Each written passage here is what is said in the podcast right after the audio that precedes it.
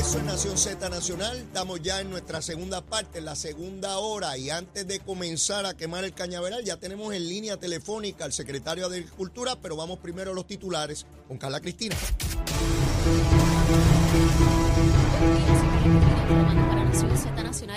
Ante las críticas recibidas porque los municipios del oeste, el pueblo de Loíza y la isla municipio de Culebra fueron excluidos en la declaración inicial de desastre mayor emitida para Puerto Rico por el presidente de Estados Unidos, Joe Biden.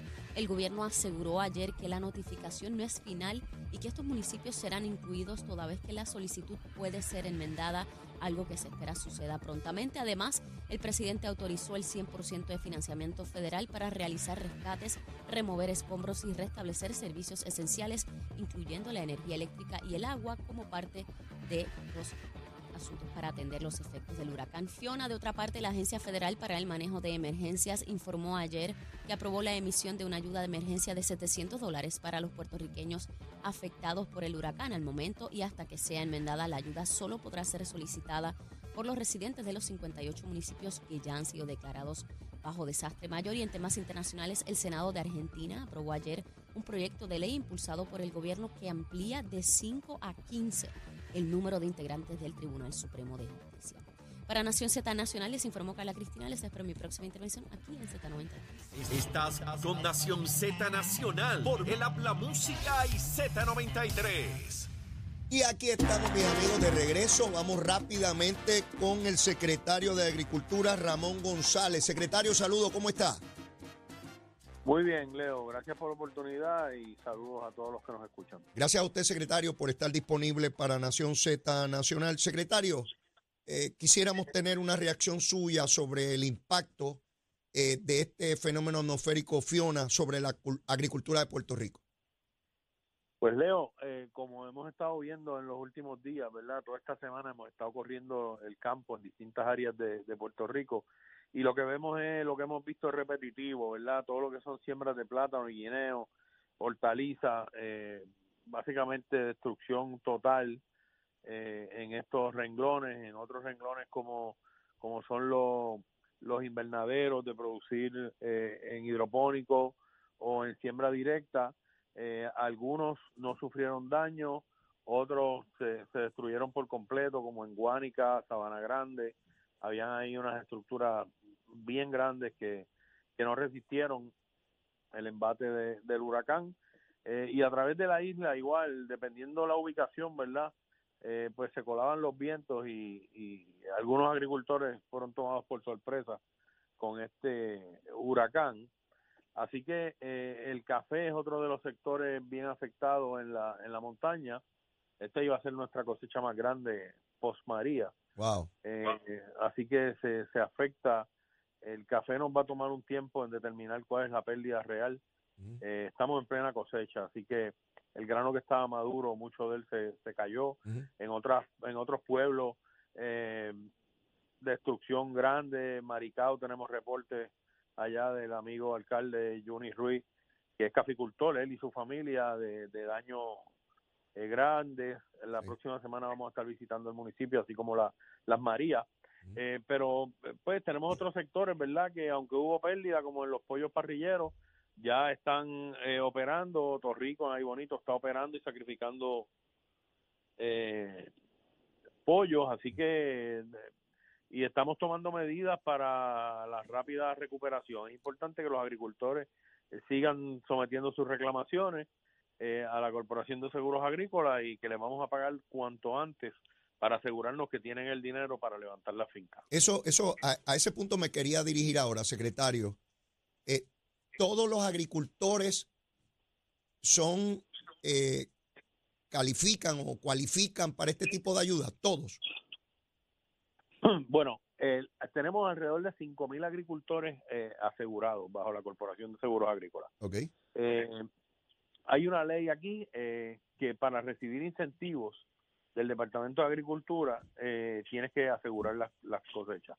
Así que eso eso promueve, ¿verdad? Eh, que se aseguren los agricultores. O sea, que este todos los agricultores, una vez reconocidos por el Departamento de Agricultura, tienen que tener ese seguro, por lo cual eh, es sencillo, es como cualquier ciudadano privado que va a reclamarle a su seguro. Correcto. Hay siempre hay agricultores este pequeños, ¿verdad? Que, que no están asegurados y estamos buscando la forma de, de atenderlos también para una rápida recuperación, pero es más eh, agricultores pequeños, eh, agricultores algunos agroecológicos, eh, así que estamos mirando medidas para, para atenderlos y que se levante todo el mundo. Secretario, eh, eh, to- todo seguro tiene un, eh, es a base de una póliza y esa póliza tiene unas cubiertas. ¿Qué tipo de cubierta tiene este seguro? ¿Le reemplaza la totalidad de la cosecha o de la futura cosecha o solamente una fracción de ella? En, en realidad es una, una fracción, ¿verdad? Y dependiendo del cultivo, Ah. hay cultivos donde uno asegura la plantación, como por ejemplo en plátano, usted asegura esa, esa mata de plátano. En el caso del guineo, que es un cultivo eh, como el café, que, que se queda por muchos años, usted, si es nueva la siembra, puede asegurar la plantación. Si ya es una operación que está corriendo, una siembra eh, establecida ya, pues puedes asegurar la cosecha, ahí vas a asegurar los racimos, eh, la producción como tal. Eh, y así, dependiendo de, de cada sector, ¿verdad? En las hortalizas puedes asegurar contra inundación. Eh, hay, hay muchas cubiertas diferentes. Aseguramos estructuras también para las vaquerías, para los ranchos de pollo. En el caso de las gallinas ponedoras, se asegura la gallina, además de asegurar la estructura.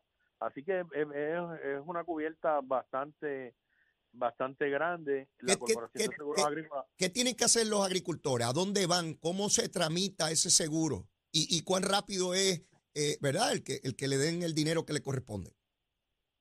bueno, ahora mismo para la reclamación, eh, la pueden hacer, eh, llegar a cualquiera de las ocho regiones agrícolas, la pueden hacer a través de su agrónomo de área, la pueden hacer en las dos oficinas que tiene la corporación, una en Adjuntas y otra en Dorado, y también por, por, eh, por teléfono o por internet. Ah. Eh, escribiendo, hay, hay una forma, pero es tan sencillo como escribir un correo electrónico y decir que sufrió daños, que está solicitando una inspección en todos sus cultivos. Y automáticamente se le va a llamar y van a ver, ya hoy Leo, eh, yo creo que es la, la, la vez que más rápido se está atendiendo esto. Ah, Hoy ya hay inspectores en el campo atendiendo fincas, atendiendo reclamaciones. Eh, así que eh, eh, lo más importante aquí es responderle rápido a los agricultores. Seguro, seguro que sí. Secretario, eh, muy agradecido por el, por el trabajo que está haciendo. eh, y, y nada, cualquier información que usted entienda sea prudente comunicarle a sus agricultores o al pueblo de Puerto Rico, este programa siempre está a su disposición. Éxito y muchas gracias. Gracias siempre por la oportunidad. Seguro que sí. Bueno, fue el secretario de Agricultura, Ramón González, informándonos, ¿verdad?, de la devastación que ha tenido la agricultura en Puerto Rico, lamentablemente por este fenómeno. Ahí no hay mucho que hacer, ¿verdad? La mata de plátano, pues, pues está ahí. Si viene el viento, la va a tumbar, ¿verdad? Ahí no, no, no hay mucho. Lo importante es asegurarlo, como muy bien señala el secretario. Y estamos hablando de un secretario que manda y va porque él es agricultor. Él sabe perfectamente de lo que se trata. No es un funcionario que llega a conocer la naturaleza del funcionamiento de la agencia que le tocó dirigir, ya sea porque estudió mucho en alguna universidad, no, no, no. Este sabe de lo que se trata y sabe los dolores de cabeza, los sacrificios inmensísimos que, que conlleva ser agricultor aquí o en cualquier parte del mundo y las contingencias que conlleva ese, ese, esa labor tan importante para, para, para el ser humano, poder cultivar eh, sus alimentos. Está con nosotros quien siempre nos acompaña ya todos los viernes, la licenciada Ana Quintero. Ana, saludo, ¿cómo estás? Saludos, saludo a ti, a todos los radioescuchas. Muy bien, gracias a Dios. Abuelo, Agua y luz. tienes, ah, qué Agua suerte y la tuya. A mí me llegó el agüita ayer y, y lo voy a decir mil veces. Gracias a Miguel Romero que puso eh, los transformadores allá donde hacían falta en, en- en las instalaciones de, de acueductos en, en San Juan. La luz, pues mira, eh, eh, es esta cosa de que llega en todas las comunidades, incluso a ti, pero tu calle de momento hace ¡blum! Y se quedó Así mi me ha pasado, así me ha pasado, tiene- créeme. Y yo miro para allá y allá tienen la luz de... Así me ha pasado, Pero gracias a Dios, este, ese mal lo corrigieron anteriormente Ajá, y y cuando, ya no sucede. cuando pusieron el brequecito, pues ya tuve luz. Gracias a Dios. Aquí tuvimos a Abner eh, Gómez hace un ratito, nos estuvo explicando cómo ya Luma pues tiene eh, los cables disponibles en su inmensa mayoría, porque hay zonas donde están en el piso, por supuesto. Eh, y que están esperando por la generación las plantas que conllevan unas horas y unos trámites y de momento se prenden y sucede algo y hay que volver al inicio, ¿verdad? Sé que hay mucha desesperación sin duda. Estamos hablando de que el último número que tuve sobre la energía eléctrica estaba en 37%. Sin embargo, en agua pues ya estamos en el 73%. Es un número bastante alto. Sí, pero acuérdate que el agua, muchas eh, se están trabajando con generadores Lo sé, eléctricos. No sé. Ahora mismo hay una situación también de seguridad porque y la está trabajando la, la, la presidenta, ¿verdad? De, de, de acueducto y es que como están trabajando por este lo que todo el mundo dice son generadores de electricidad, todo el mundo dice planta eléctrica La aquí. planta, yo siempre la la, la- planta, la planta. La planta eh, eh, están teniendo eh, dificultad, están contratando seguridad Mm. porque la gente también se roban las plantas. Sí, y los, los pillitos trabajan, no importa. ese, no importa tormenta, Sí, huracanes. el pillito siempre está disponible. O sea, y, y, o sea, que son unas logísticas adicionales, Sí, porque a veces ellos ponen la, la planta, como le decimos nosotros, y al otro día no hay planta y no saben por qué, y es por esa situación, y entonces han tenido que también desembolsar dinero adicional a acueducto para tener seguridad para que no le roben las plantas. Eso, eso me explicaba ayer el alcalde de San Juan, que estos generadores que él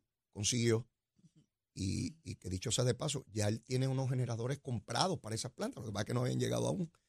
Eh, y me decía que tiene que tener seguridad de la policía municipal, porque si no se van a llevar las plantas. Eh, Y es un problema, porque entonces deja de tener seguridad en el pueblo para tener un guardia ahí. Velando- pues, velando una máquina. Velando una máquina. pero bueno, así Pero fue. hay que hacerlo. Así- sí, sin duda, sin duda. Lo, lo otro sería que no haya el generador y que miles de personas no tengan agua. Agua. Este, así que de eso se trata. De hecho, estoy tratando de conseguir al secretario del DACO, porque se ha tornado una controversia el suministro de diésel, pero ahorita hablamos un poco de eso. Eh, pues nos explicaba Abner que eh, si, si no hay problema, ¿verdad? Si, eh, en, en las próximas horas o, o par de días debe estar esto bastante prendido ya, eh, porque las líneas están disponibles y tan pronto las, entre la carga que, que se necesita. Yo pues, doy, yo doy fe de eso. Yo, mi casa es una esquina y mi vecino de esa esquina son los cables de eh, energía eléctrica, o sea, de, de la transmisión de la, de la energía, los grandes, las famosas torres sí. esas grandes. ah, Y doy fe de que, o sea, hace tres, cuatro días atrás, ya habían dos y tres, cuando pudieron salir los helicópteros, dos y tres helicópteros diarios, dando, Patrullándola. patrullándola, verificando toda el área. Así que sí, eso lo he visto trabajando.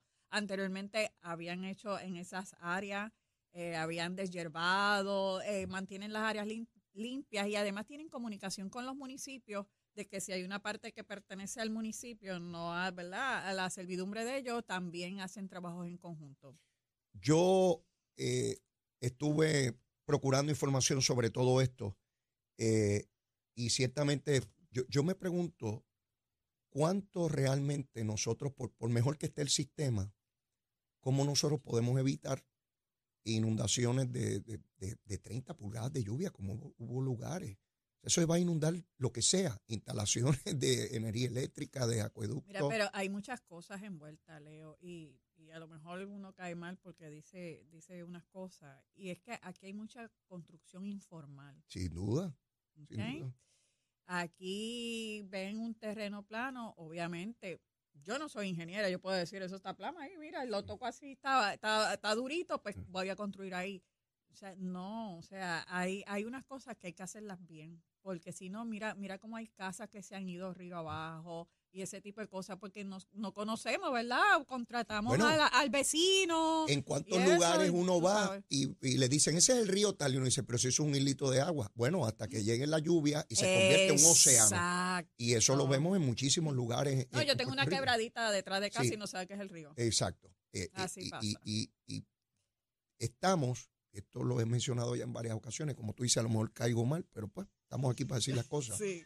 Este, estamos atendiendo personas en la emergencia de inundaciones que muchísimos de ellos, si no la mayoría, fueron los mismos que tuvimos que ayudar en María. Y Porque viven en zonas inundables. Oye, y lo dicen en, las en lo- las entrevistas que han hecho en radio y televisión, lo dicen, sí, sí, a mí también María me pasó y me volvió a pasar. Y entonces, ¿por qué no nos mudamos? ¿Por qué no hacemos algo? ¿Por qué nos quedamos ahí? Yo sé que pues hay unas cuestiones Y sentimentales. económicas mi casa, también. Y eh, económicas. ¿Dónde yo puedo ir a comprar? ¿Qué ayuda tiene el gobierno? ¿Cómo, Sí, cómo me puedo mudar sí, de ahí? sí, Yo eh, eh, me, me decía Pedro Julio Pelle Santiago, el ex representante de un señor de casi ochenta y pico de años, creo que fue que me dijo, que vive cerca de la zona de la vaquería en Tobaja, al lado del río. Le dijeron que se saliera de allí. Él dijo que no, que él se, iba, se fue a la segunda planta de su propiedad. Fue y aseguró su carro, lo llevó a otro sitio para que el carro estuviera seguro y a él hubo que rescatarlo porque río se quedó con todo aquello como de como usualmente ocurre. Y, y él sabiendo dónde vive, lo que ha ocurrido antes, y, y por poco pierde la vida. ¿Cómo, ¿Cómo atendemos esos lugares que sabemos Mira, que año tras año están yo expuestos te, yo te a voy a, morir? yo te voy a dar un ejemplo y, y es cerca de aquí, eh, la barriada Vietnam. Ajá. Eh, el exalcalde Héctor O'Neill eh, tenía un problema eh, con ese sector. Cada vez que llovía, cada vez se inundaban todas las casas y ahí se inundaban de ¿Por qué? Porque tú sabes que esa área, de lo que se conoce como el área de los molinos, etcétera, allí en Amelia, en, ahí aquí en Amelia, Ajá. eso la gente fue que con basura rellenó, construyeron casas, tenían unas mansiones ahí, había unas casas espectaculares. Y él decidió que tenía bomba, tú no tienes idea de todas las cosas que hizo él y su equipo de trabajo y siempre el agua llegaba, Ajá. llegaba. ¿Qué hizo? Pues él consiguió un terreno más adelante, lo mandó a rellenar bien, hizo, empezó primero un condominio, que lo ven aquí en, en el expreso. Después hizo uno, unos townhouses y el tercer proyecto fue una urbanización que se llama Sunset Harbor.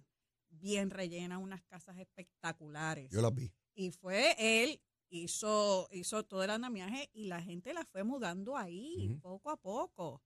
Se quejaron, le hicieron un documental de que él había destruido una comunidad. No, él lo que hizo, trasladó una comunidad. Cuando pasó María, eso fue en el 2016, las últimas que se entregaron. Cuando pasó María, yo fui para allá y esa gente estaban tan agradecidos porque no se les coló ni una gota de agua. Ellos no sabían cuando la lluvia, ellos estaban desesperados porque con el, con el recuerdo que tenían y no les pasó nada. ¿Tú sabes lo que es vivir en una comunidad que cada vez que se anuncia lluvia tú tienes pánico de morir? Así es. Y yo recuerdo esa discusión porque decían que Héctor O'Neill, que podemos tener críticas de Héctor O'Neill sobre su conducta y que se unique, pero como alcalde, Como como alcalde, alcalde. yo voy a sí. hablar ahora de Héctor O'Neill, no el que tuvo los problemas que tuvo, que tuvo las consecuencias, ¿verdad? Que, que, que tuvieron y que todos conocemos.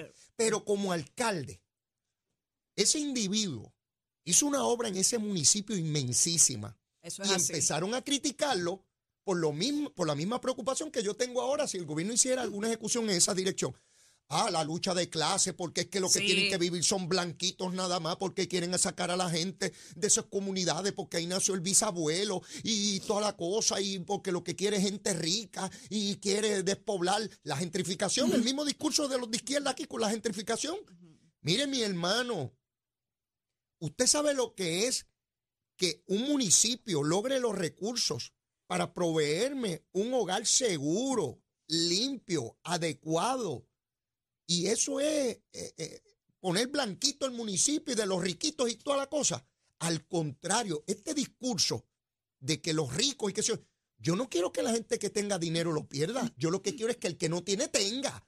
No es bajar a los que están arriba, como decían los socialistas, este, que bajen los de arriba que suban los... No, no, no, no. Es que todo el mundo suba. Es lo que yo quiero, que tengan recursos, Oye, que tengan buena... buena Te voy a dar un ejemplo mismo de Guainabo.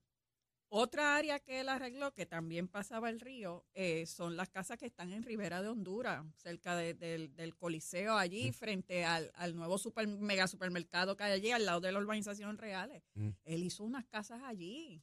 Esa gente, él le quitó las casas, le rellenó, le hizo unas buenas estructuras. Pregúntale si se inundan. Y están al lado de las reales. O sea, que si tú, de esas urbanizaciones, como tú dices, de blanquitos Sí, sí, los y eso. blanquitos. El mismo discurso de están al blanquito y los yanquis. Oye, y los hizo que podían tener control de acceso y todo. Ah, porque eso él tenía también. A su gente le ponía y le tiene diseñado eh, Sunset, igual que Rivera Honduras, que pueden poner eh, control de acceso. Yo fui en el 2016, él me invitó a que viera una de estas comunidades con acceso controlado. Y me dijo, Sunset Harbor. me dijo, Leo, Sí. Eh, se trajeron unas personas que, como ellos no tenían ese tipo de organización comunitaria antes, Sí. pues tienen que saber que tienen que tener una junta de directores, que se organizan en comunidad, que tienen que tomar unas determinaciones que los afectan a todos, unos horarios, eh, y, para que ellos tengan el poder, no el municipio, ellos tengan el poder.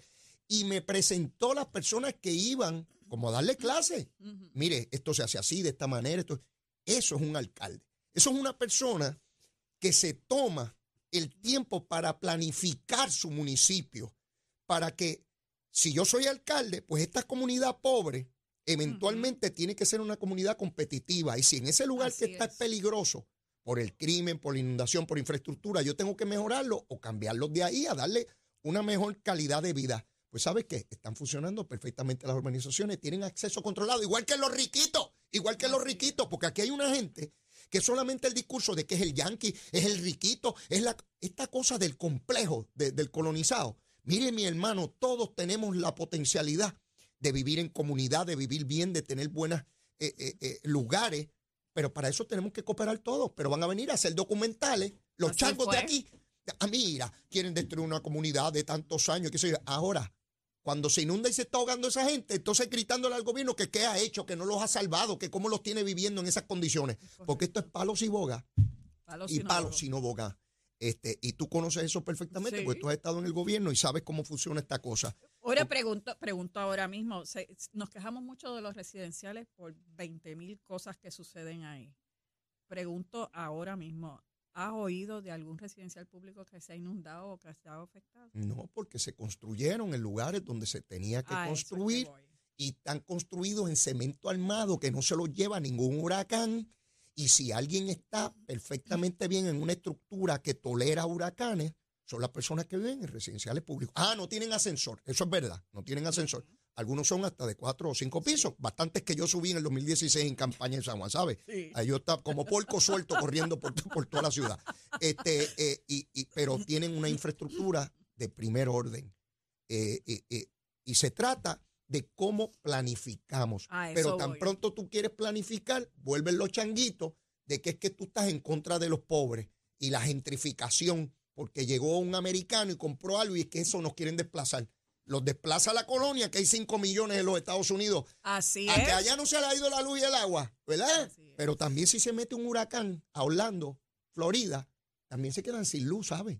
Sí, porque, porque no se trata de que es que es Puerto Rico, porque lo que sucede aquí no sucede en ningún lado. Te tengo que decir, ahora mismo en Florida Central, y te lo digo porque tengo mi hermano vive allá, ahora están haciendo urbanizaciones autosustentables, para eso mismo que tú estás diciendo, autosustentables de que están haciendo su misma red eléctrica eh, con placas solares y están haciendo sus propios acueductos con, con este lago de retención que hace, están están haciendo todo y recolección de agua y todo. Lo están haciendo por esa misma razón que tú acabas de decir. Porque allá las tormentas rasan y las casas son de madera. Sí, sí, sí, se las lleva. No es como aquí. Aquí no las arrancan, digo, bien hechas, ¿verdad? Por supuesto, si las hace al lado del río, ya las hemos visto que se van río abajo, las casas, aunque sean de cemento. Sí, y porque no tienen la infraestructura. Porque cuando tú haces una casa en un terreno de esos, si, puede, si puedes hacerla, esta autoridad, tú tienes que meter una infraestructura antes. No puedes poner una capita ahí de, cemento encima de la tierra y decir que ese es el piso, pues obviamente la, tierra, la naturaleza reclama lo de ella. Así es. Y, si está el río debajo, más todavía. Por mucho que sepamos y aprendemos, la naturaleza nos supera como quiera. Eso es así. Como quiera.